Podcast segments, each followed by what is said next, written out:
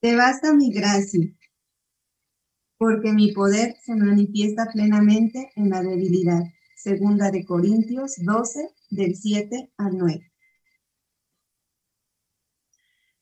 Hola, ¿qué tal? Mucho gusto de volverlos a saludar ya en nuestro primer podcast de este año 2021 y después de algún tiempo de, de no haber grabado, pero bueno, ya estamos aquí de regreso con un tema eh, muy interesante para, para nosotros bajo el desarrollo de lo que va a ser la enfermedad.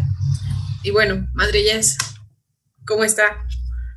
Pues también con alegría, Nora, de volver a compartir este espacio de reflexión con todas las personas que nos han hecho el favor de escucharnos, ¿verdad? A lo largo de estos podcasts. Para mí es pues un privilegio poder compartir la experiencia, porque precisamente, como bien dices, Nora, el tema de hoy, que es la enfermedad, es algo que ambas, ¿verdad?, hemos experimentado en nuestra propia persona, pero también en nuestras familias. Creo que el tema de hoy va a ser pues muy enriquecido por la palabra de Dios sin duda, pero también por la experiencia que cada una en este tiempo hemos experimentado. ese será nuestro tema, la enfermedad, partiendo, ¿verdad? Como siempre, de la palabra de Dios, pero también enriqueciéndola del área de la psicología y la espiritualidad. Sí, tan es así, Madre Jazz, que bueno, pues también de, las, de la psicología surge una rama que es de la salud, ¿no? Y obviamente no podemos hablar de la salud sin hablar de la enfermedad, es algo que va muy de la mano, pero bueno, hoy eh, en este tiempo que estamos viviendo, que seguimos viviendo ya casi a un año de este confinamiento obligatorio en el que nos hemos visto envueltos, pues bueno, surgen tantas dudas, tantos cuestionamientos como lo son eh,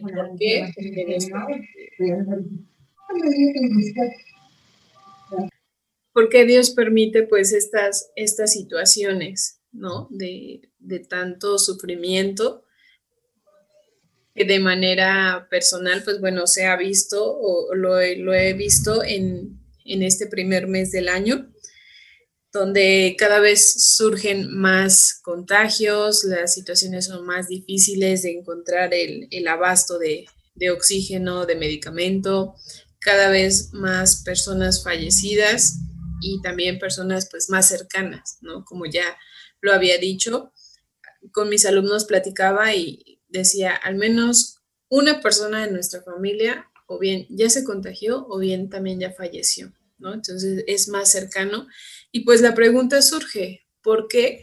¿Por qué Dios permite esto de la enfermedad?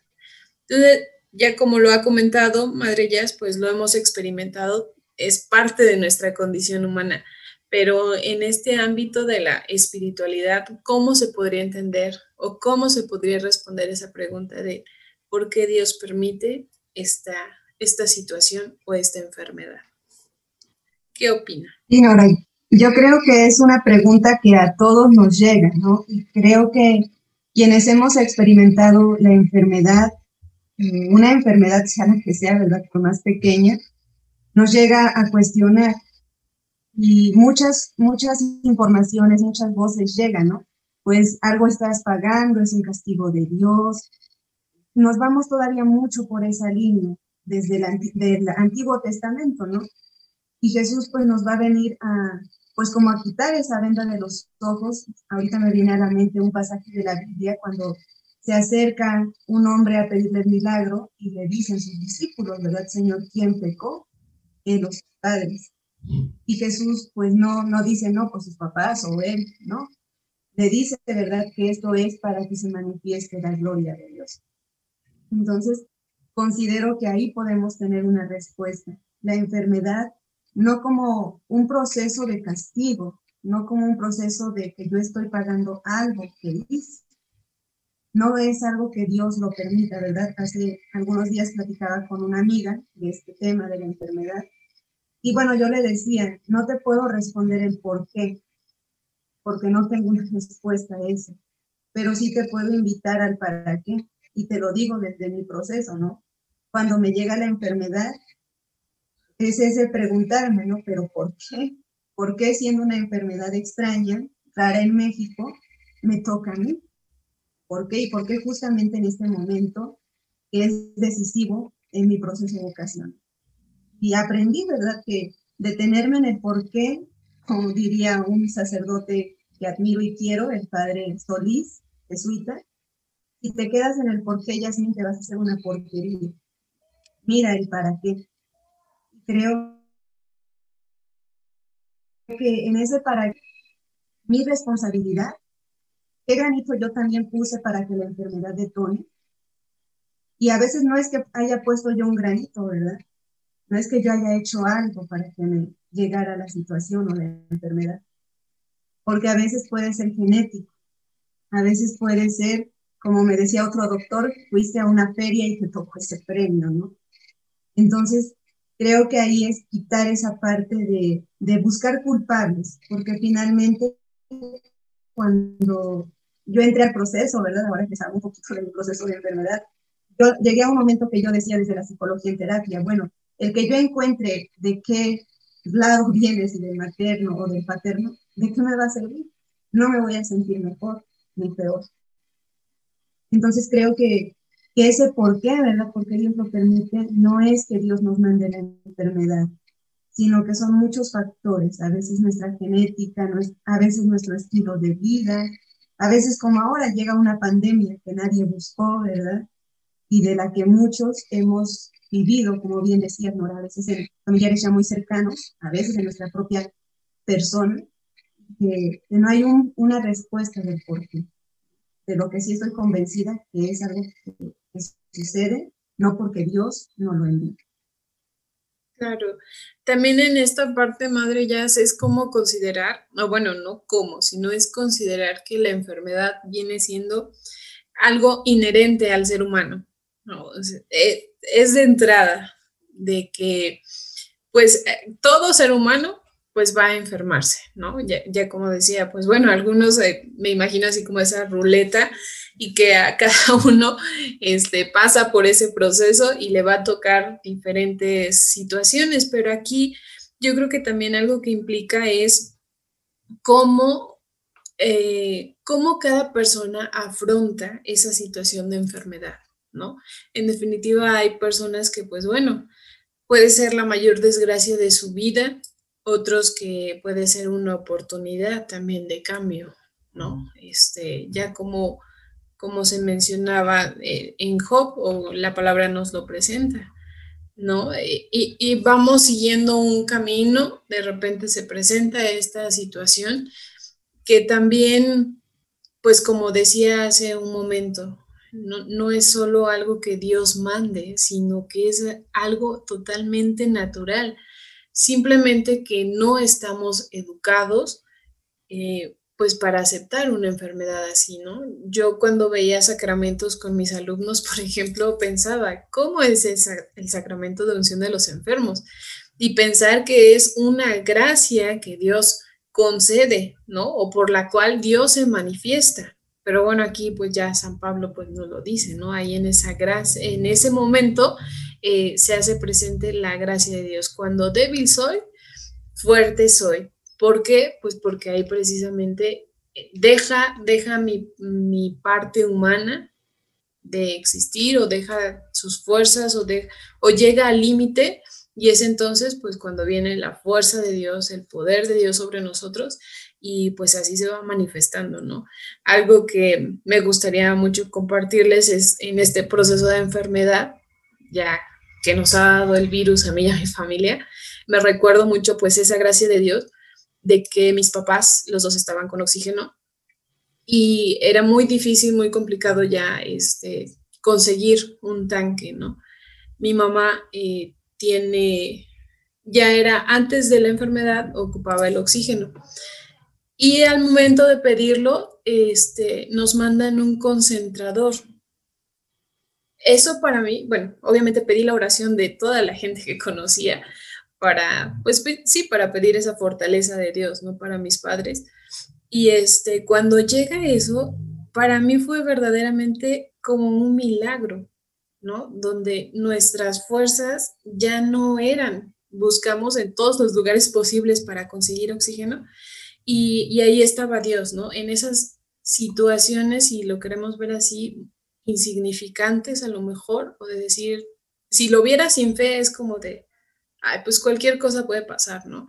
Sin embargo, desde el punto de vista de la fe, es ahí donde Dios te dice, estás en este momento vulnerable, pero aquí estoy yo contigo. Es saberse acompañado, ¿no?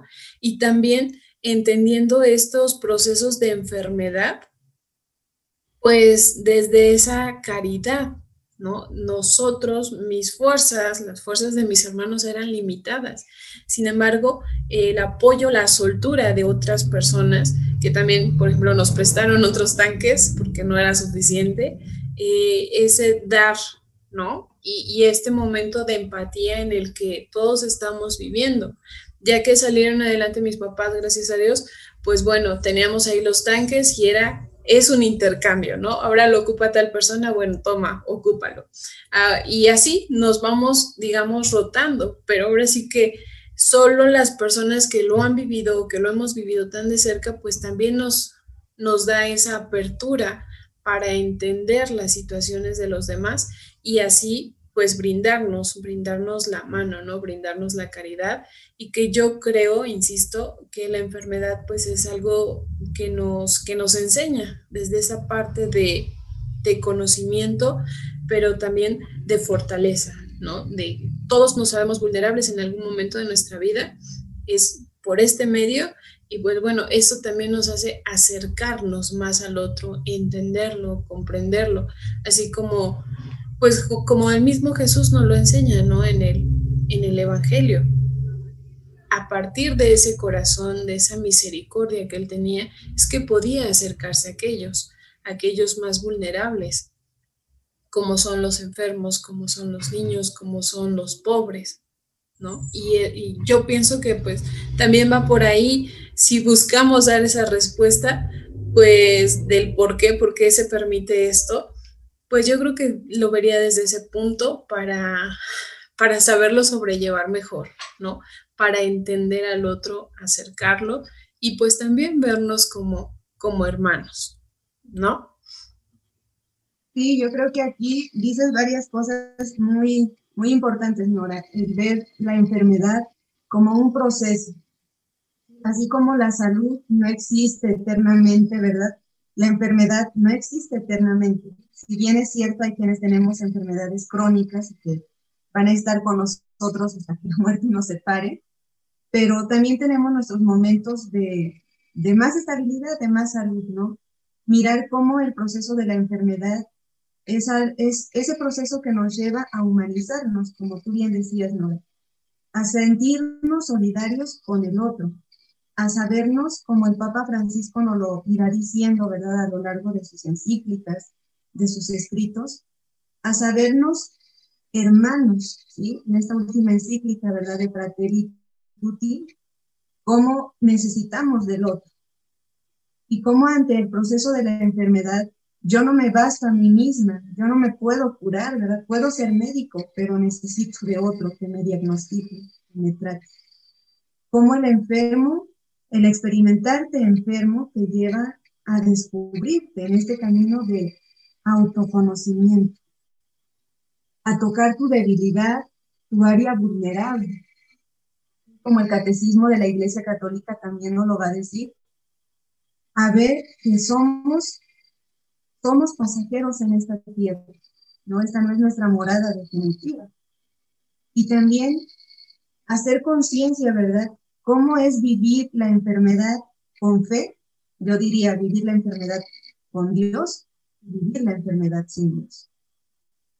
que no importando el credo que cada uno pueda tener, podemos darnos cuenta cómo experimentamos nuestro proceso de enfermedad con la presencia de Dios y alejados de Dios. Creo que es otro aprendizaje que, que el proceso de enfermedad nos puede ir mostrando, nos puede ir ayudando a ver cómo estoy, ¿verdad? ¿A dónde estoy poniendo mi peso? ¿A qué le estoy dando más importancia? Porque si bien es cierto que cuando llega la enfermedad, pues nos dice alto, porque no puedo hacer lo mismo que antes hacía. Así sea una simple gripa, ¿verdad? Esa temperatura y te tienes que quedar en tu casa, te pone un alto. Y, y también yo descubro cómo la enfermedad nos lleva a escucharnos, cómo estamos tan desconectados de nuestro cuerpo, de nuestros sentimientos, de nuestras emociones, y cómo la enfermedad es como que llega en corto, ¿verdad? Nos baja en el switch y es espera. Y hasta eso, cómo, cómo nos lleva en ese proceso. Porque cada enfermedad, cada organismo va siendo distinto, ¿sí? Y cada uno de nosotros va dejando un aprendizaje dependiendo también de cómo lo queramos mirar, ¿verdad? Como tú decías, Nora, podemos verlo como la peor desgracia que puede llegar, ¿verdad? O también como esa escuela de la que podemos aprender Sí, bastante, ¿no? Y mucho depende también, pues, de, la responsabilidad de cada, de cada persona, ¿no? Cómo asimila su vida, porque podría pensar, ejemplos tenemos muchos, ¿no? Ya lo platicábamos de los santos, pero esta parte de la responsabilidad de saber cómo estoy cuidando mi cuerpo, ¿no? ¿Cómo estoy cuidando mi salud? Porque a veces decimos, pero es que eh, ya me diagnosticaron, no sé, diabetes, cáncer, etcétera, una de esas este, enfermedades crónicas, ¿no? ¿Cómo? No es algo que llegó y así por obra de, de arte, ¿no? De magia, sino que fue algo que se fue forjando a lo largo de, de nuestra vida. Hay otras enfermedades que sí, pues vienen desde la genética, que no, no fue un descuido, ¿no? Sin embargo, cada una de estas circunstancias, pues algo nos va, nos va enseñando, ¿no? Yo pienso que a veces hasta para ponernos un freno. Ahora, la, eh, la enfermedad de moda, ¿no? Que dicen que es el estrés, pues bueno, solamente es consecuencia del ritmo de vida, de la rutina que pues vamos llevando y que no sabemos o se nos dificulta pues poner esos límites. Entonces ya cuando sentimos el dolor del cuello, de la espalda, de las piernas, etcétera, el tic, ¿no? Este, que está ahí muy presente, pues bueno, entonces ya es cuando decimos, ¿qué pasa? Y simplemente pues es, mm, esa llamada de nuestro cuerpo, de nuestra esencia que nos que nos dice, oye, alto, espérame, aquí estoy también, ¿no? Y pues bueno, retomando a esos eh, grandes ejemplos de la de, de, nuestra iglesia, pues me gustaría que nos compartiera la historia de su santo favorito, Madrillas, y cómo precisamente a través de esta enfermedad, pues él tiene ese encuentro con Dios, ¿no? Pero bueno, cuéntenos, por favor. Claro que sí, Nora. Bueno, pues es San Ignacio de Loyola, quien va a tener un accidente, ¿verdad? Compartíamos Nora y yo antes de, en los previos a la grabación, cómo va a haber acontecimientos en la vida que nos ponen ese alto. A veces pueden ser enfermedades, como ya lo hemos dicho, sí, genéticas, enfermedades que llegan, pero también a veces son los accidentes de la vida. Y ese va a ser el caso de Ignacio de Loyola, quien va a ser pues un muchacho, ¿verdad? Propio de su época, del el deseo de la victoria, de la guerra, de la fama, y precisamente pues va a ir a una batalla de guerra. Y ahí va a ser que sale casi muerto, por la gracia de Dios, vivo, ¿verdad? Sale con la pierna deshecha, sus probabilidades de que viviera eran muy bajas, porque sabemos que en aquel siglo XVI, pues la ciencia no estaba muy desarrollada. Sin embargo, Ignacio va a estar en la casa de su hermano Martín y de su cuñada, quien lo va a estar cuidando, porque Ignacio va a ser huérfano de madre, y es precisamente en la enfermedad en donde se encuentra con Dios. Es a través de la vida de de los santos, concretamente de San Francisco de Asís. Y Ignacio, ¿verdad? Pues sí, al principio se desespera porque todo un joven con el deseo y la inquietud de la victoria y verse necesitado de todo, porque estaba postrado en cama, sin poderse mover, Y es ahí donde en medio de su ansiedad, de su locura, ¿verdad?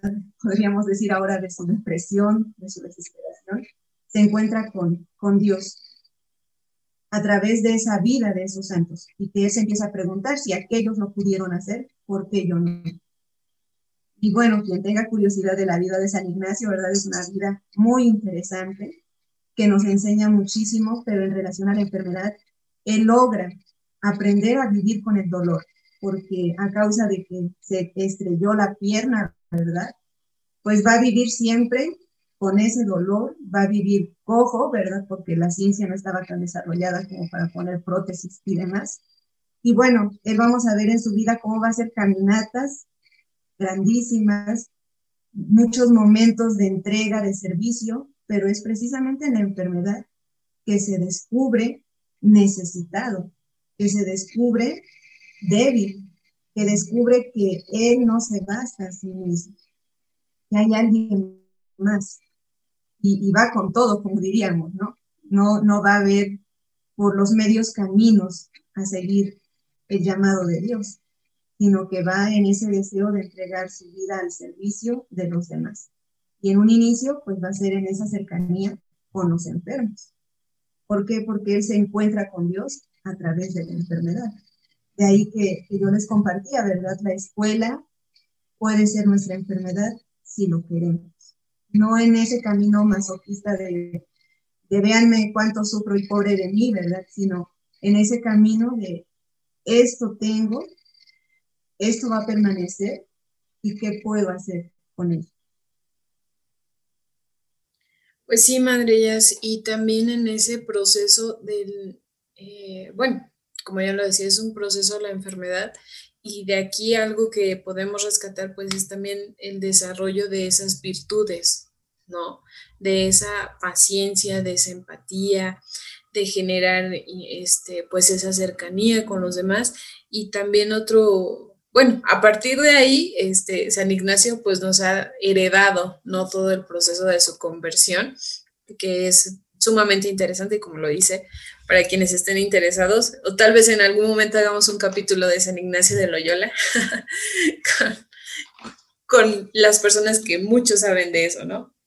Pero bueno, y también así como esa historia o, o, esa, pues sí, esa biografía de vida de San Ignacio, pues también encontramos a, a Santa Teresa, ¿no? Por ejemplo, que es realmente, ay, no sé cómo decirlo, una, se me fue la palabra, pero es de admirar el camino que ella tuvo que recorrer en la enfermedad como parte de autoconocimiento, pero también eh, el observar, ya podemos observar las ventajas, por así decirlo, que ella tuvo al superar ese proceso, ¿no? Al, irlo viviendo con esa paciencia. Pues no son nada despreciables 43 años de vida enferma hasta el punto, también otra historia muy interesante, de que ya la daban por muerta, ¿no? Que tuvo que renacer básicamente porque quedó eh, inmóvil por el tiempo que estuvo pasada como muerta, sus piernas, perdió la movilidad de sus piernas, de sus brazos, sus extremidades, y eh, ella en esa fortaleza que Dios le, dio, pues bueno, de volver a gatear, a arrastrarse, con tal pues de superar eso, ¿no? Y bueno, tan es así su proceso tan fuerte, tan determinante también, pues que bueno, llegó a, a ser la primera doctora de la iglesia y también con esos escritos tan impresionantes que nos deja de cómo es que fue superando, viviendo este proceso de enfermedad, ¿no? Hasta un punto, pues, yo digo, de adoptarlo como parte de sí, que no es nada, nada fácil, ¿no? Decir, llegar a ese punto de aceptación, de decir, esto es parte de mí, yo soy, incluso eso, ¿no? Yo soy la enfermedad también soy lo que me habita y, me, habita la enfermedad, entonces también soy, soy yo. Es eso que a veces llego a despreciar, que a veces llego a renegar, que a veces llego incluso a maldecir. ¿no? Decir, bueno, eso también es, es parte de mí y pues hay que aprender a vivir con esto, ¿no? Y, y pues bueno, verlo también, insisto, como en ese desarrollo de virtudes de la humildad, porque en la enfermedad, como seres vulnerables, pues nos lleva a veces a pedir al otro, ¿no? A solicitar el auxilio.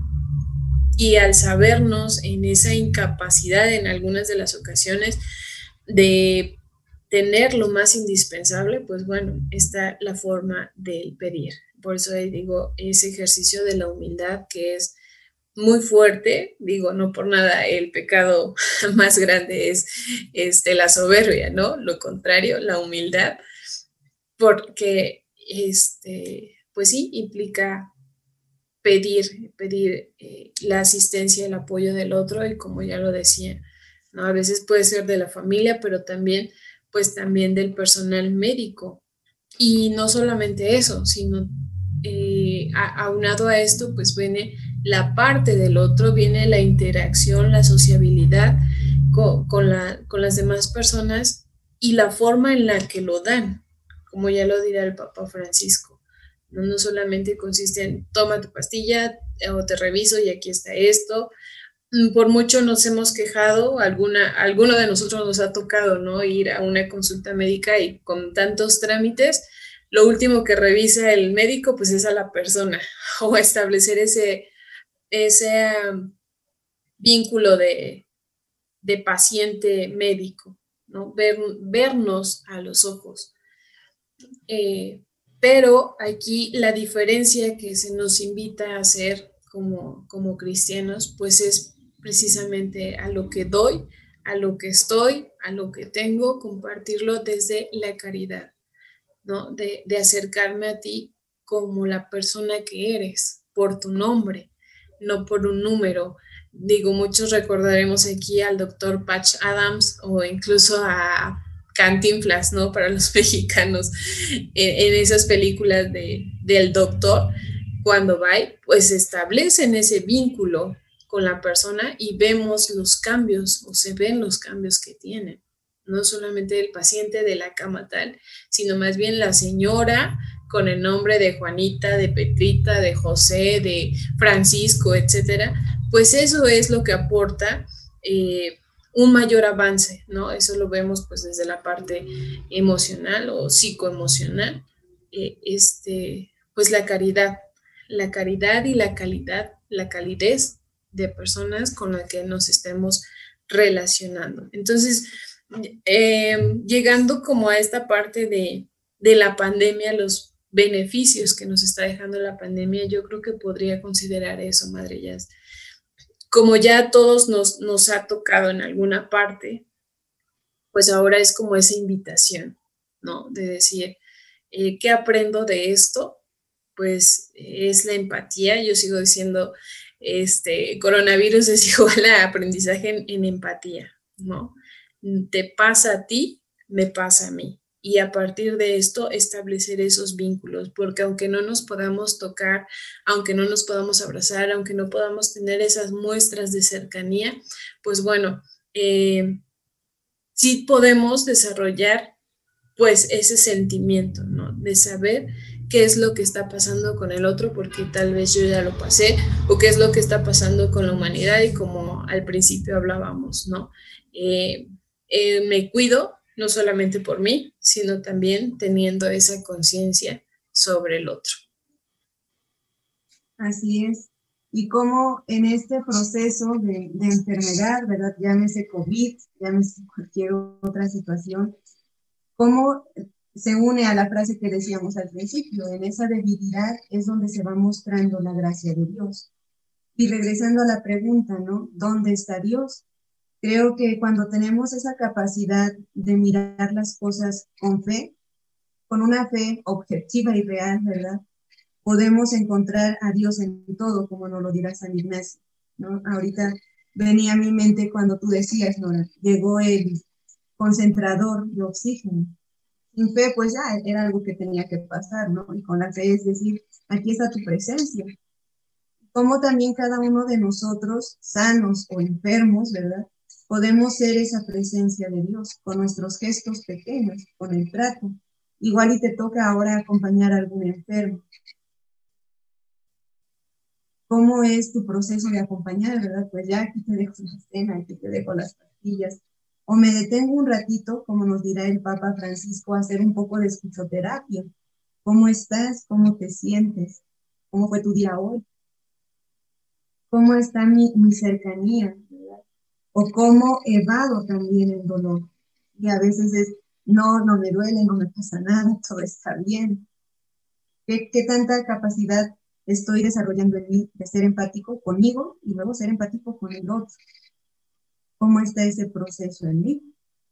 Me voy al extremo de decir no pasa nada, o al otro, ¿verdad? Ahogarme y decir, qué mal que me está pasando esto caer en esa depresión, en esa desesperación, en esa angustia. Y creo que, es una herramienta muy fuerte, ¿verdad? El, el pedirle a Dios la fe, la fe que aun cuando ahorita esté viviendo ese proceso de dolor, de sufrimiento, de asimilación, ¿verdad? Porque aparte la enfermedad lleva su propio ritmo, que ya en otro podcast hemos hablado, el duelo, el aceptarlo, el enojarme, todo, todo el proceso. Y, darme la oportunidad también de que si yo estoy en el proceso de la enfermedad, ¿en dónde voy? Contactarme. Y si yo estoy acompañándole al enfermo, ver, ¿verdad? Que esa persona, como bien decía Nora, no es un número, no es una enfermedad. Primero, es una persona. Como persona, merece todo mi respeto, toda mi atención y mi cercanía. Madritas, así es. Esa, esa escuchoterapia que va implícita en todo, ¿no? En todo. Recuerdo que cuando estudiaba algo acerca de la obediencia, pues decía eso, ¿no? El que obedece también es aquel que sabe escuchar y es algo indispensable. La enfermedad llega a veces, como ya lo decía usted, pues para escuchar, para tener ese contacto conmigo mismo y también para hacerme ver que, que, tengo recursos limitados, ¿no? Que donde mis capacidades terminan, pues yo digo, empiezan las de, las de Dios, ¿no?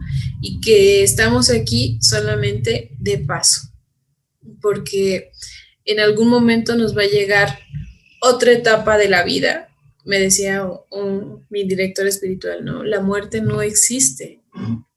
No existe porque ya sea que concluyendo la, vida terrena, pues seguimos en la vida, en la vida eterna, ya, ya depende de, cada uno de nosotros, ¿no? Si nos vamos al cielo o nos vamos al infierno, pero al final no, seguimos manteniéndonos, nos consideramos muertos, bueno, porque estamos separados de Dios, pero, eh, bueno, en este caso del infierno, pero, pero finalmente nuestro espíritu continúa vivo, eh, continúa existiendo. ¿No? A esa parte voy.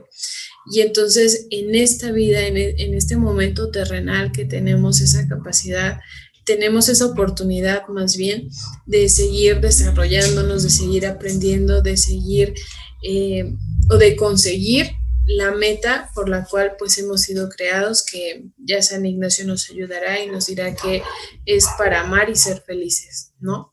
Aún aún con estas situaciones, con estas bajas que tenemos, como puede ser la enfermedad, como puede ser eh, un duelo, como puede ser una catástrofe que se pueda presentar en nuestra vida, pero que finalmente pues son elementos que nos van ayudando pues para mantener esta, esta vida y sobre todo pues para reconocer la presencia de Dios en cada uno de nosotros, ¿no? Yo lo vería también desde esa perspectiva.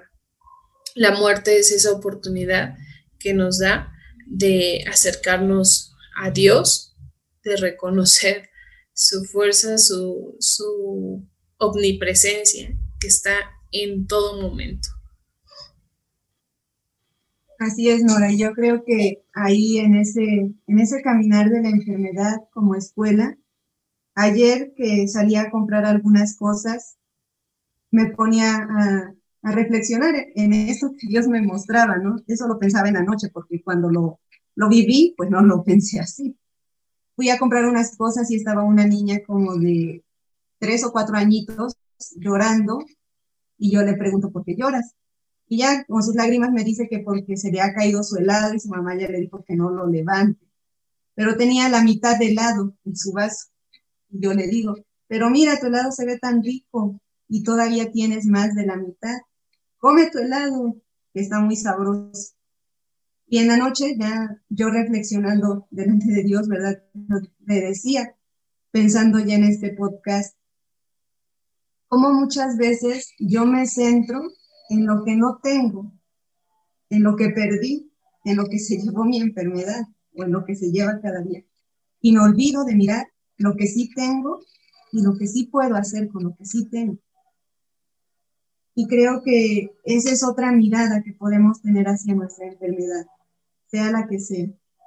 Creo que a veces como enfermos nos centramos en aquello que no puedo hacer, que no puedo comer, que no puedo tener, y no, no vemos todo lo que sí tenemos, sí podemos y recibimos. Creo que para mí, ¿verdad? Es, es una invitación y que cada uno de, de quienes nos escuchen pueden preguntarse cómo enfrento, cómo asumo, ¿verdad? Ese proceso de mi enfermedad o de la enfermedad que acompaña. Sí, madrillas, pues este, un tema, como decíamos al principio, muy, muy interesante y que vale la pena considerar, incluso ver, ¿no? Eh, si lo tomáramos desde el sentido de lo que nos dice la salud es el completo bienestar de la persona en todas las áreas de su vida. Y pensé así, que todos estamos enfermos, porque rara la persona que tiene un equilibrio completo de, su persona, esa salud, esa salud mental, emocional, social, espiritual, porque en algún momento o en algún punto de nuestra vida, pues flaqueamos en alguna de esas áreas y nos lleva a esa enfermedad. No simplemente que a veces eh, nuestra concepción de bienestar, pues al ser tan subjetiva, nos hace marcar esa diferencia. Sin embargo, yo creo que desde la empatía, si lo viéramos así, yo estoy enferma a lo mejor en el ámbito espiritual, la otra persona está en la parte de la salud, que, eh, perdón, de, de, su cuerpo, pero la otra también puede tener este, enfermedad en sus relaciones sociales, ¿no? Eh, o en sus relaciones interpersonales también. Entonces, eso nos llevaría pues a ese complemento, ¿no? De decir, ok, yo me siento más fuerte, eh, con esa fortaleza en esta área, entonces es en lo que te puedo apoyar. Pero a veces nos enfocamos más, como ya lo ha dicho, en lo que no tenemos, en lo que carecemos y, y nos falta como resaltar esas potencias en las que Dios nos fortalece, nos brinda y pues que nos llama a complementarnos, ¿no? Porque al final ese es, ese es el punto de, de habernos hecho en, en, comunidad desde esta visión de la Santísima Trinidad, ¿no? Ese, ese complemento.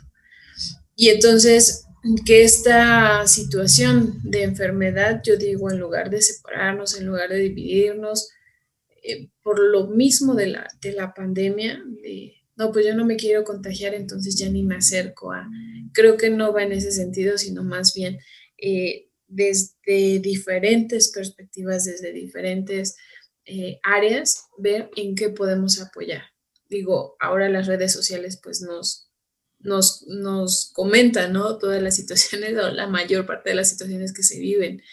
Y veía hace unos días un video en el que una persona acababa de llegar de inmigrante a otro, a otro sitio, le dio el coronavirus y decía, pues yo pensé que me iba a morir, ¿no? Porque no tengo a nadie, no hay nadie quien me ayude, quien me haga las compras. Y sin embargo, su vecino, un joven, y otro punto importante, un joven, un joven, este, se acerca y le, le deja una, una despensa a la entrada de su casa Y entonces es cuando nuevamente surge esa esperanza, ¿no? En la juventud, que a veces somos tan dañados, o, aquellos más jóvenes que yo son, son tan dañados, tan marcados de que no hay esperanza. Y la verdad es que sí la hay, solo que desde otro punto de vista, desde, desde otra, desde, desde sus posibilidades, desde sus situaciones, ¿no? También otro momento, digo, no, de enfermedad lo puedo considerar de enfermedad este, eh, eh, social de, de, los alumnos, ¿no? Volvemos a nuestro ámbito de ver a los alumnos como el apoyo que tienen, la cercanía con aquellas personas que, que pues en este momento están sufriendo esta debilidad, eh, esta vulnerabilidad, esta intrusión en su cuerpo, pero que de alguna manera se siguen haciendo presentes. Yo lo veo en la oración que hacemos cuando piden, ¿no? Y hay, y hay niños, por ejemplo, en los que dicen, por la, la tía de mi amiguito que está enferma. Entonces, es, es esa parte, ¿no? Y, y, ahí otra vez donde Jesús no, nos invita, sean como niños.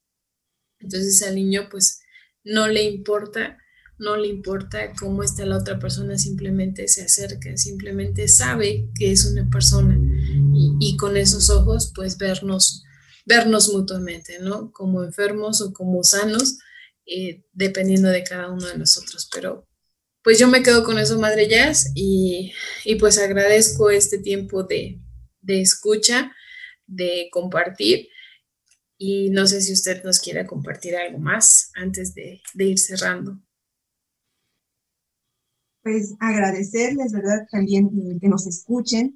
Les invitamos a que nos hagan llegar sus comentarios, ya sea en nuestro Facebook, para saber también qué temas de interés tienen ustedes y poder seguir buscando, ¿verdad? Ya sea que nosotros los compartamos o tener invitados como hemos tenido en otros momentos. Claro que sí.